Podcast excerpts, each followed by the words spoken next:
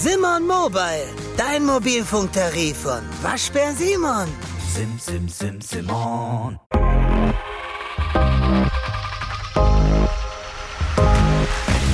Aha. 10 Minuten Alltagswissen. Ein Podcast von Welt. Herzlich willkommen und hallo zu dieser Folge von Aha. Ich bin Antonia Beckermann und ich starte gleich mit einem Geräusch, das mich persönlich wahnsinnig macht. Dieses Summen macht mich irre, vor allem nachts. Dann mache ich das Licht an in der Hoffnung, dieses fiese kleine Etwas von Mücke zu finden, damit ich wieder schlafen kann. Mücken, das sind für mich und ich würde annehmen, nicht nur für mich, eine Plage. Und der Juckreiz nach dem Stich ist genauso nervig wie dieses Zzz. Aber bevor ich mich jetzt hier in Rage rede, in dieser Folge geht es also um Mücken. Aber es geht um mehr als nur den Juckreiz, der nervt. Es geht auch um die potenzielle Gefahr, die mittlerweile von Mücken ausgehen kann.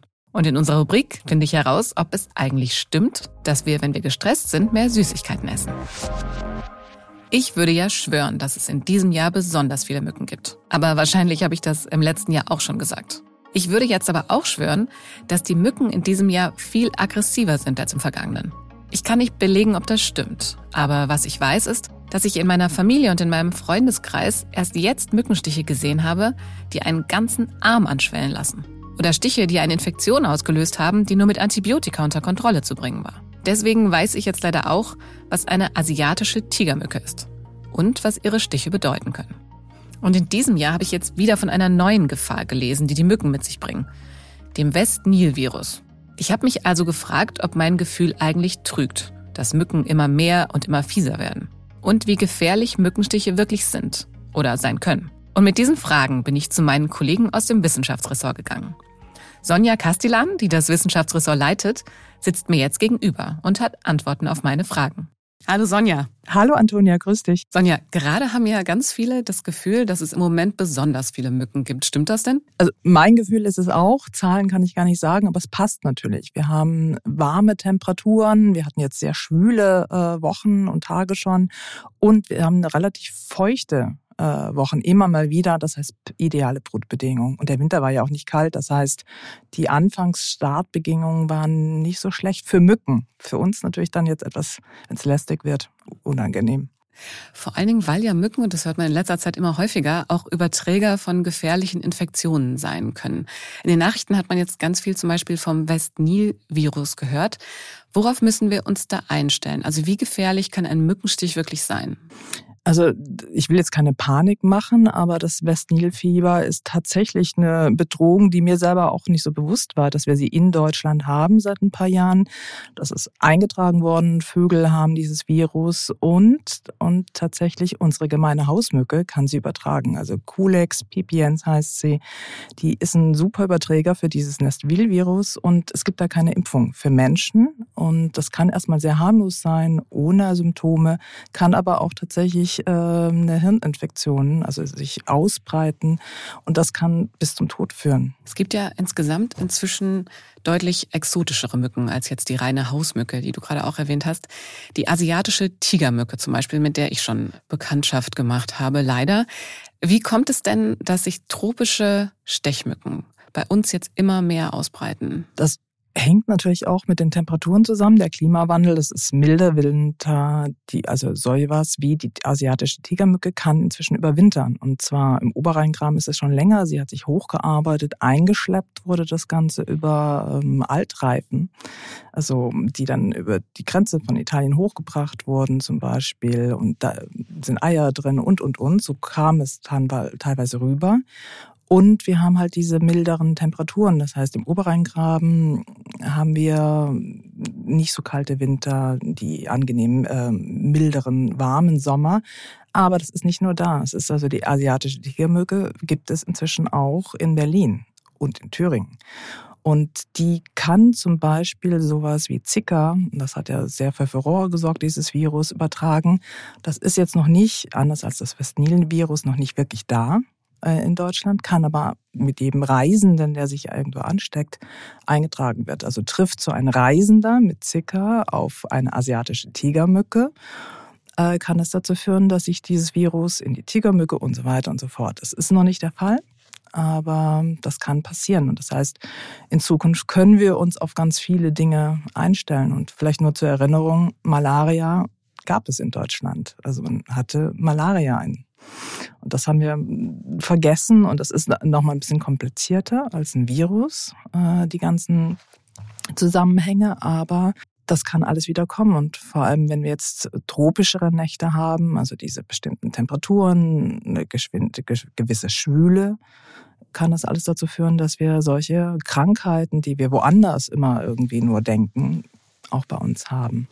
Was, jetzt hast du gesagt, gefährliche Krankheiten. Was können wir denn tun, damit Verhindern können wir es wahrscheinlich nicht, weil Klimawandel ist eine größere Nummer, das hast du gerade schon gesagt. Aber was können wir denn aus deiner Sicht tun, um die Gefährdung, ich sag mal, möglichst zu minimieren? Es gibt ganz einfache Varianten für jeden, der irgendwo einen Garten hat, Balkon oder so, dass man wirklich darauf achtet, dass Wasserrückstände nicht da sind oder wenn abgedeckt. Also Regentonnen wird ja sehr empfohlen, gerade wenn man Garten äh, oder Balkon irgendwie bewässern möchte, aber dann unbedingt abdecken, also mit einem feinen Netz, dass da keine Mücke Eier legen kann, das Brüten nicht funktioniert. Und für mich selbst äh, unbedingt darauf achten, dass man sich äh, lange Ärmel zum Beispiel tragen, helle Kleidung hilft auch, schreckt ab.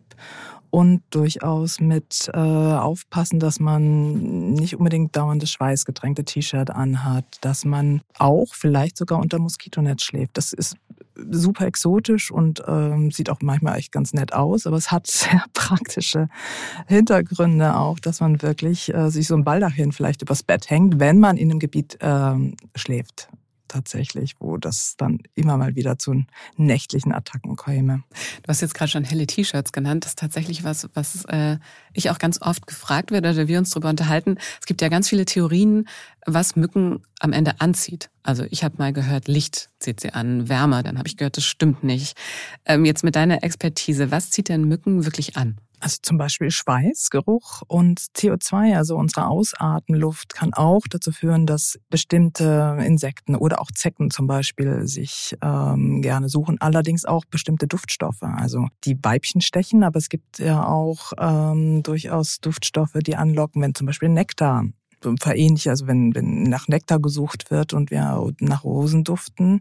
Und es gibt tatsächlich Studien, die zeigen, dass bestimmte Seifen in der Kombination mit dem eigenen Geruch auch eine Anziehung eine doppelte Anziehung oder stärkere Anziehung machen.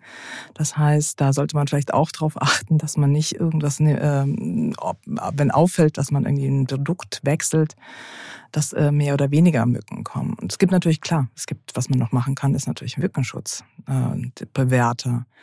Das ist natürlich nicht immer beliebt und ist auch nicht für jede Haut und nicht unbedingt für Kleinkinder äh, geeignet, aber das hilft natürlich auch ein bisschen abzuschrecken. Und vielleicht muss man sich daran gewöhnen, dass man abends wenn es gerade äh, Mückenzeit ist, äh, nicht unbedingt äh, draußen sich aufhält. Was natürlich super schade wäre, wenn man dann, das ist aber das sagen tatsächlich auch die Experten. Wir werden, wir neigen natürlich dazu, bei schönem Wetter, warmen Abenden eher draußen zu sein und sind natürlich dann auch gefährdet, gestochen zu werden. Sonja, ganz vielen Dank.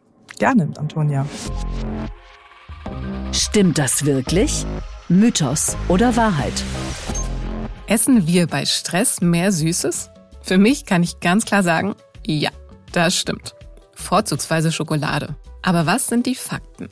Fakt ist, unser Gehirn verbraucht die Hälfte unseres täglichen Bedarfs an Kohlenhydraten.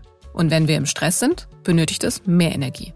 Der Hirnforscher Achim Peters hat herausgefunden, dass das Gehirn bei akutem Stress 12 Prozent mehr Energie verbraucht. Sonst leidet unsere Leistungsfähigkeit. Dass wir bei Stress mehr Energie verbrauchen, das liegt daran, dass unser Körper dann quasi in Alarmbereitschaft versetzt wird. Das hat uns schon vor Jahrtausenden geholfen, auf Gefahren schneller zu reagieren. Der Körper mobilisiert Stresshormone und eines davon ist Cortisol. Cortisol wiederum stimuliert die Nahrungsaufnahme. Und warum haben Menschen bei Stress vor allem Lust auf süße Nahrungsmittel? Das liegt daran, dass der Körper sie schneller in Energie umwandeln kann als andere Nahrungsmittel. Ein anderer Grund für unseren Süßhunger bei Stress ist natürlich auch, dass wir Snacks oft als Ausgleich, Trost oder Belohnung essen. Und hochkalorienhaltiges Essen erhöht die Freisetzung des Glückshormons Dopamin. Spannend bei meiner Recherche fand ich auch noch die Erklärung, was im Gehirn passiert, wenn wir Hunger haben.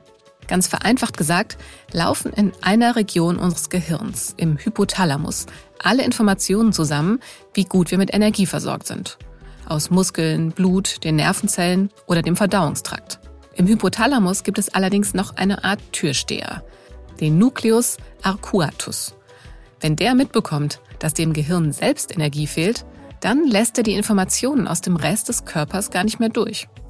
Deswegen wollen wir auch dann essen, wenn der Rest unseres Körpers eigentlich gar keine Energie braucht. Ich habe mich bei meiner Recherche sehr gefreut zu lesen, dass es auch Experten gibt, die einem fast dazu raten, nachmittags auch Schokolade zu essen, wenn man im Büro gestresst ist, damit man leistungsfähig bleibt. Sonst müsse sich das Gehirn Energie von den Fett- und Muskelzellen nehmen. Dabei würden dann noch mehr Stresshormone ausgeschüttet, was auf Dauer schlechter für uns ist. Ehrlicherweise haben aber die Experten überwogen, die vor Stressessen gewarnt haben. Denn das führt auf Dauer zu Übergewicht. Und da sind sie wieder, die Mücken in meinem Kopf. Wenn ihr wissen möchtet, wo es summt in Deutschland, den Link zum Mückenatlas stelle ich euch natürlich in die Show Notes. Und bevor ich mich jetzt wieder über diese fiesen Viecher aufrege, beende ich die Folge und sage, abonniert uns, bewertet uns und empfehlt uns sehr gerne weiter. Mein Name ist Antonia Beckermann und ich wünsche euch allen einen mückenfreien Tag.